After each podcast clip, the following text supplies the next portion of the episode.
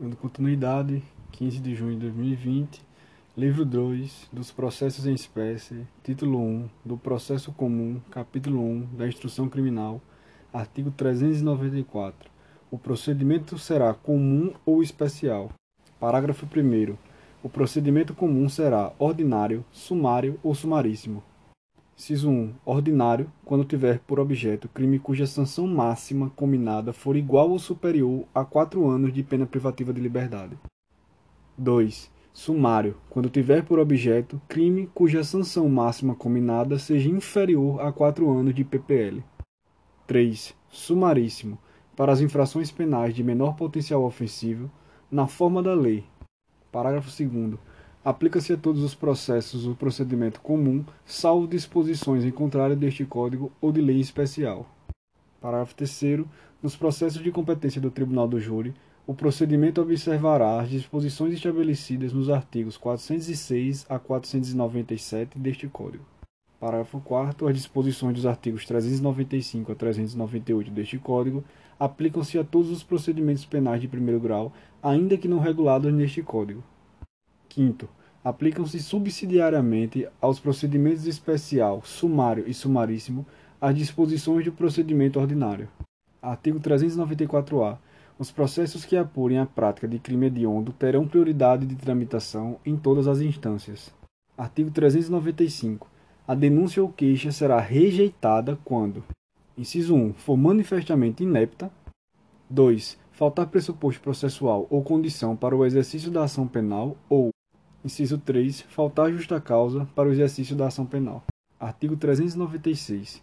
Nos procedimentos ordinário e sumário, oferecida a denúncia ou queixa, o juiz, se não a rejeitar liminarmente, recebê-la-á e ordenará a citação do acusado para responder à acusação, por escrito, no prazo de 10 dias.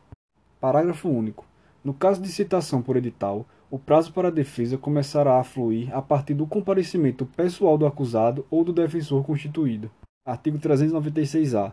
Na resposta, o acusado poderá arguir preliminares e alegar tudo o que interessa à sua defesa, oferecer documentos e justificações, especificar as provas pretendidas e arrolar testemunhas, qualificando-as e requerendo sua intimação quando necessário. Parágrafo 1. A exceção será processada em apartado nos termos dos artigos 95 a 112 deste Código. Segundo, não apresentada a resposta no prazo legal, ou se o acusado citado não constituir defensor, o juiz nomeará defensor para oferecê-la, concedendo-lhe vista dos autos por 10 dias. Artigo 397. Após o cumprimento do disposto no artigo 396-A e parágrafos deste Código, o juiz deverá absolver sumariamente o acusado quando verificar: inciso 1. A existência manifesta de causa excludente da ilicitude do fato. 2. A existência manifesta de causa excludente de culpabilidade do agente, salvo inimputabilidade. 3. Que o fato narrado evidentemente não constitui crime. Ou 4. Extinta punibilidade do agente. Artigo 399. Recebida a denúncia ou queixa, o juiz designará dia e hora para a audiência, ordenando a intimação do acusado, de seu defensor, do MP e, se for o caso, do querelante e do assistente.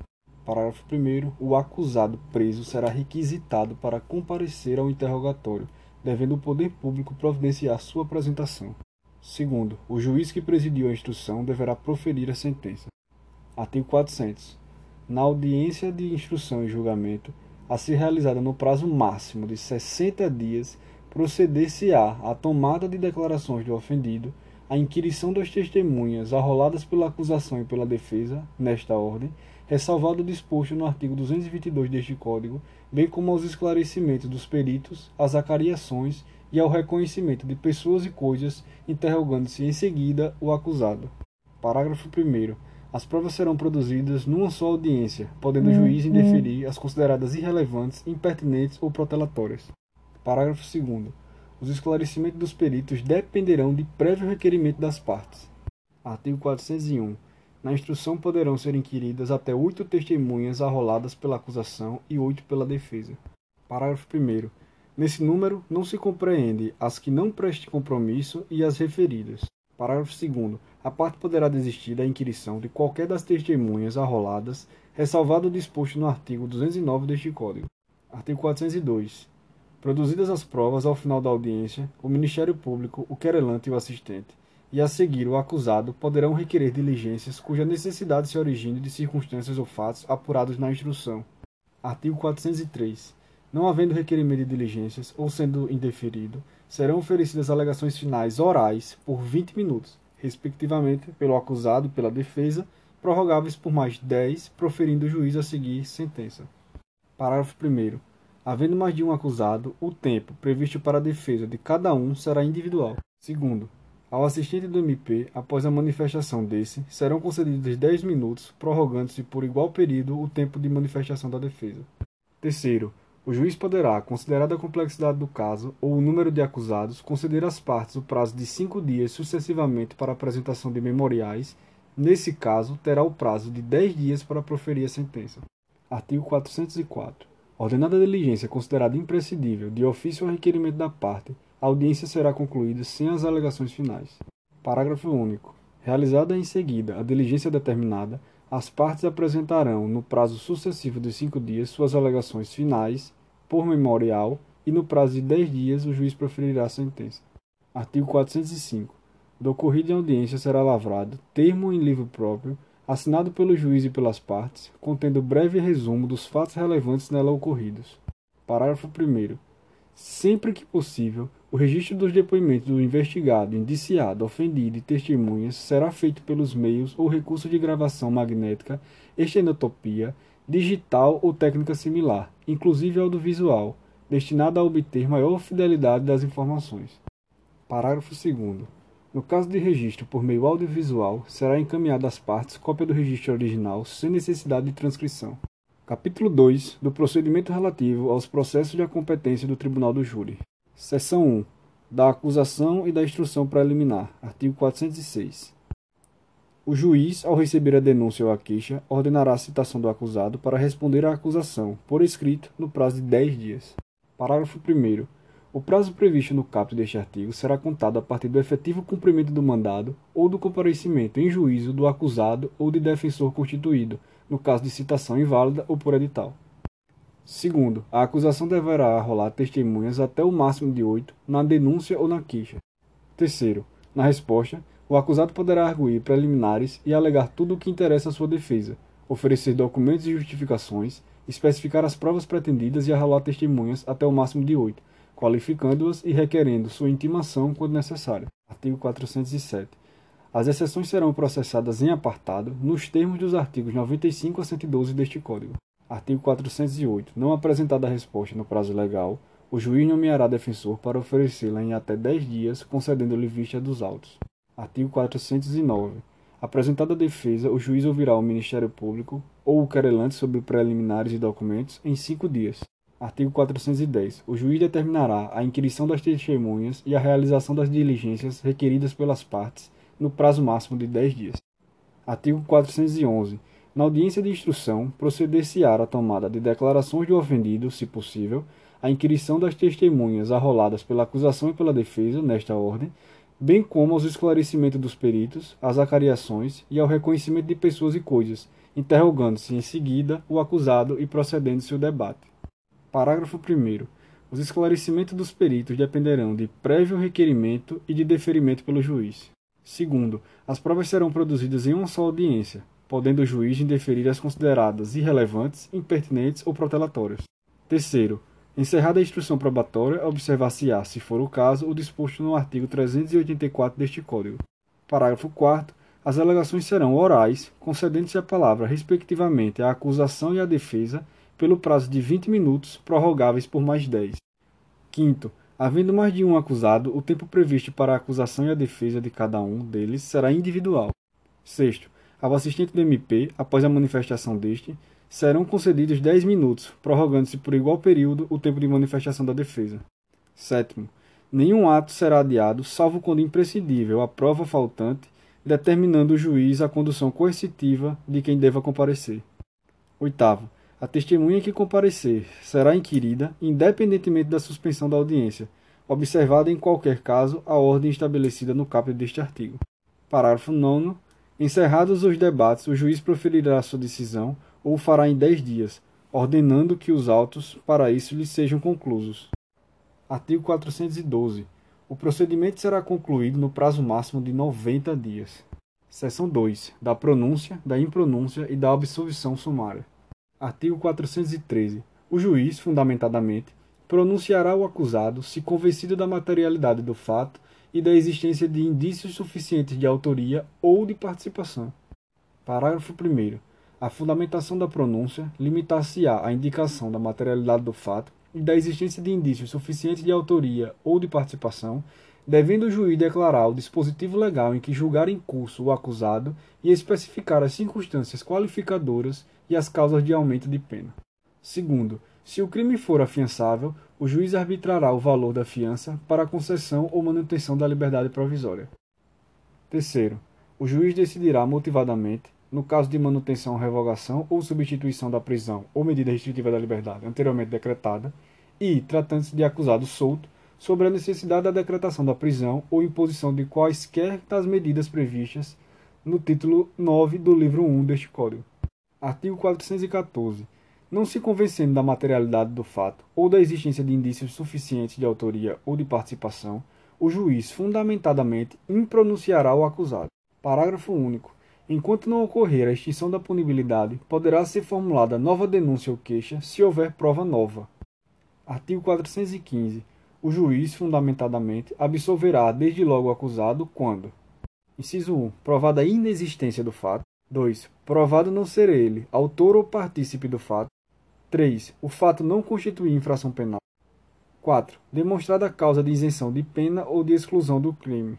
Parágrafo único.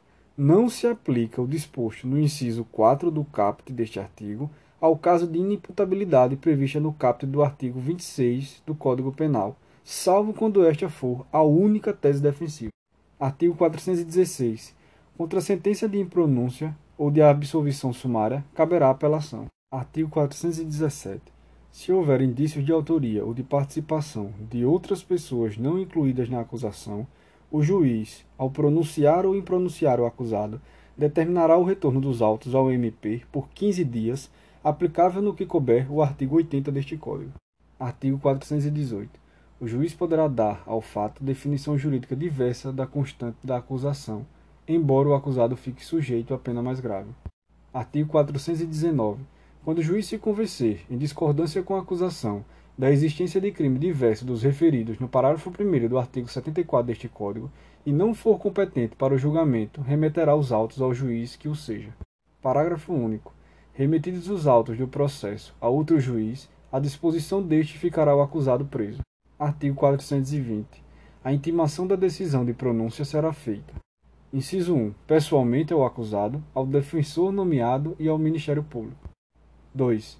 Ao defensor constituído, ao querelante e ao assistente do MP, na forma do disposto no parágrafo 1 do artigo 370 deste Código. Parágrafo único. Será intimado por edital o acusado solto que não for encontrado. Artigo 421.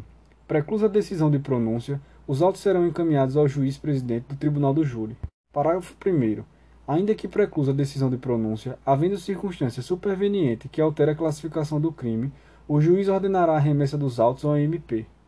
Segundo, em seguida, os autos serão concluídos ao juiz para decisão. Seção 3. Da preparação do processo para julgamento em plenário. Artigo 422. Ao receber os autos, o presidente do Tribunal do Júri determinará a intimação do órgão do Ministério Público ou do querelante, no caso de queixa e do defensor, para o prazo de cinco dias apresentarem rol de testemunhas que irão depor em plenário, até o máximo de cinco, oportunidade em que poderão juntar documentos e requerer diligência. Artigo 423. Deliberando sobre os requerimentos de provas a serem produzidas ou exibidas no plenário do júri e adotadas as providências devidas, o juiz presidente. Inciso 1. Ordenará as diligências necessárias para sanar qualquer nulidade ou esclarecer fato que interesse ao julgamento da causa. 2. Fará relatório sucinto do processo, determinando sua inclusão em pauta na reunião do tribunal do júri. Artigo 424. Quando a lei local de organização judiciária não atribuir ao presidente do tribunal do júri o preparo para o julgamento, o juiz competente remeter-lhe-á os autos do processo, preparado até cinco dias antes do sorteio a que se refere o artigo 433 deste Código. Parágrafo único. Deverão ser remetidos também os processos preparados até o encerramento da reunião para a realização de julgamento. Seção 4 do alistamento dos jurados, artigo 425.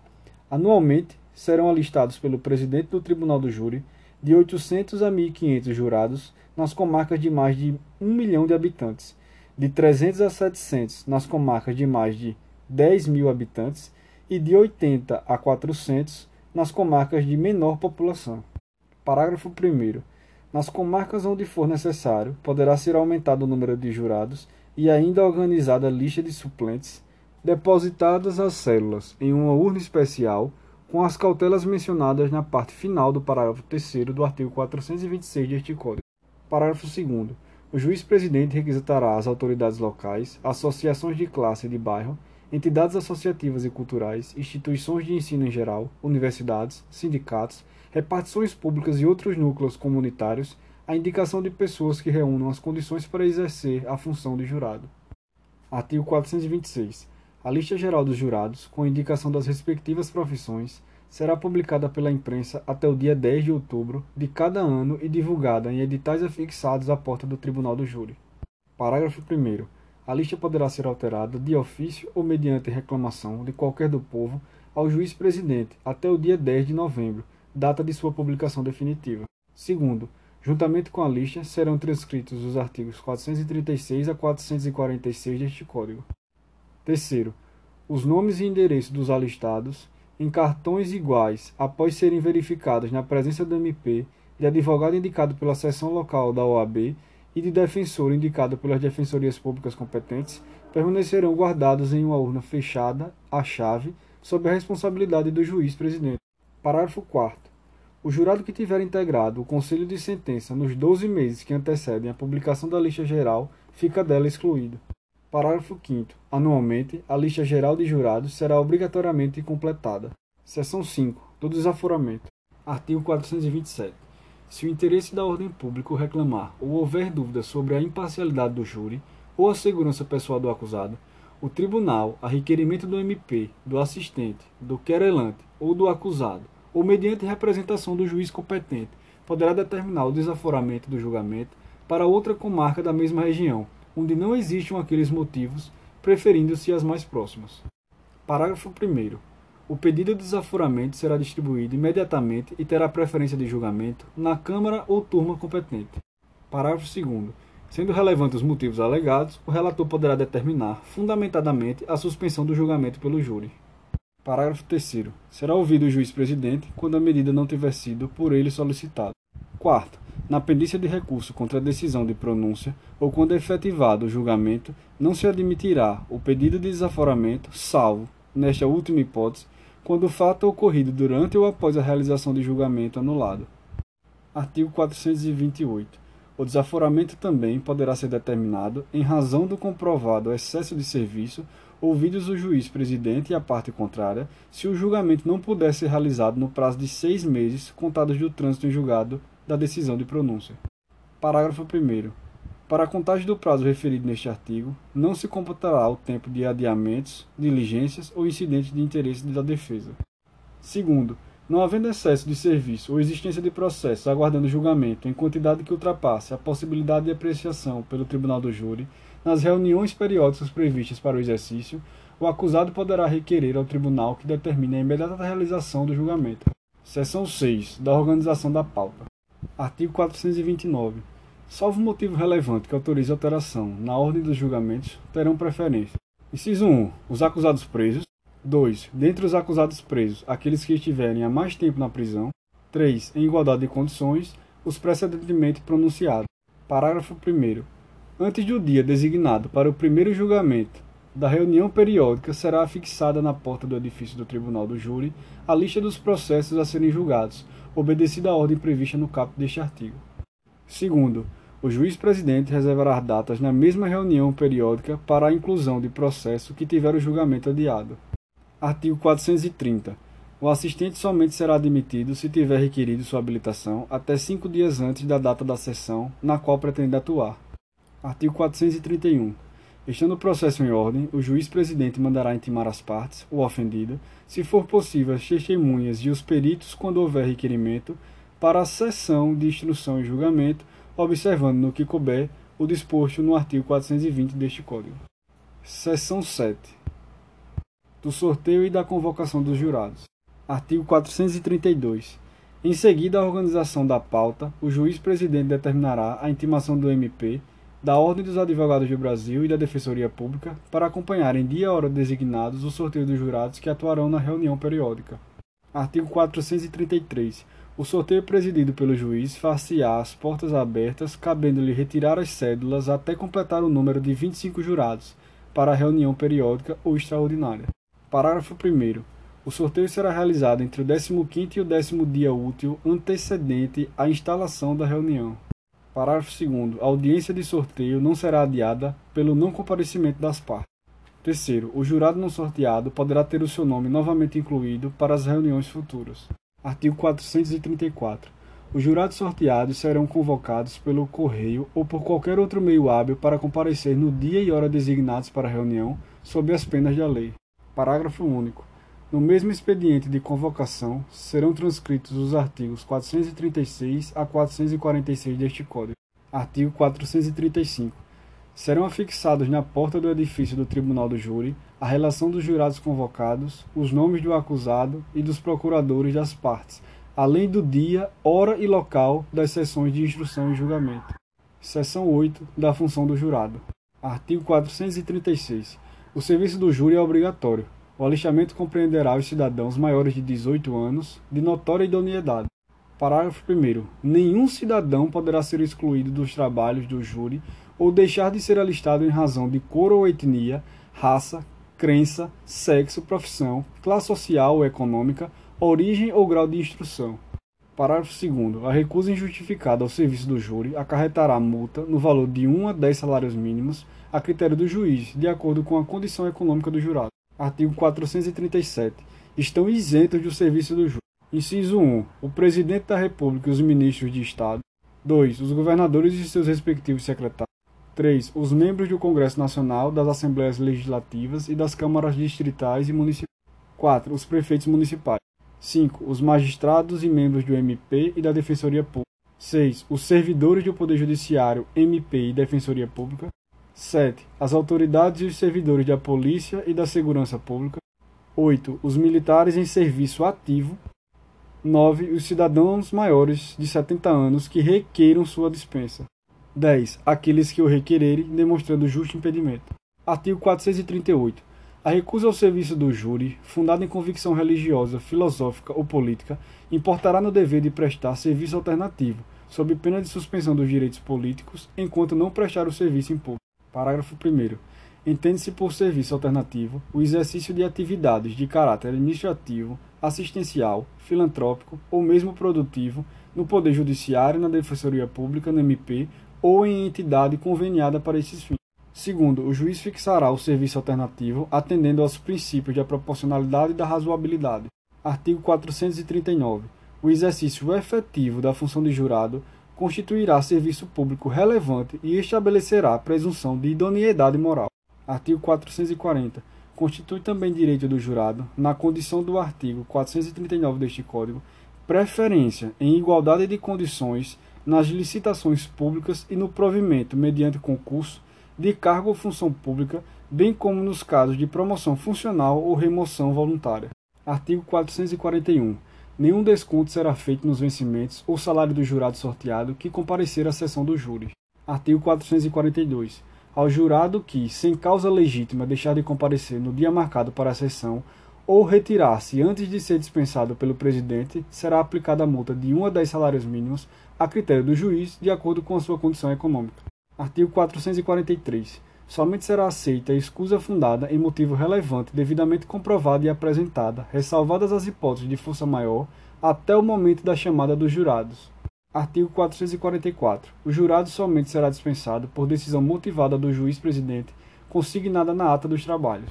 Artigo 445. O jurado, no exercício da função ou a pretexto de exercê-la, será responsável criminalmente nos mesmos termos em que os são os juízes togados. Artigo 446. Aos suplentes, quando convocados, serão aplicáveis os dispositivos referentes às dispensas, faltas e escusas e à equiparação de responsabilidade penal prevista no artigo 445 deste Código. Seção 9. da composição do tribunal do júri e da formação do conselho de sentença. Artigo 447. O tribunal do júri é composto por um juiz togado, seu presidente, e por 25 jurados, que serão sorteados dentre os alistados, sete dos quais constituirão conselho de sentença em cada sessão de julgamento. Artigo 448. São impedidos de servir no mesmo conselho. Inciso 1. Marido e mulher. 2. Ascendente e descendente. 3. Sogro e genro ou nora.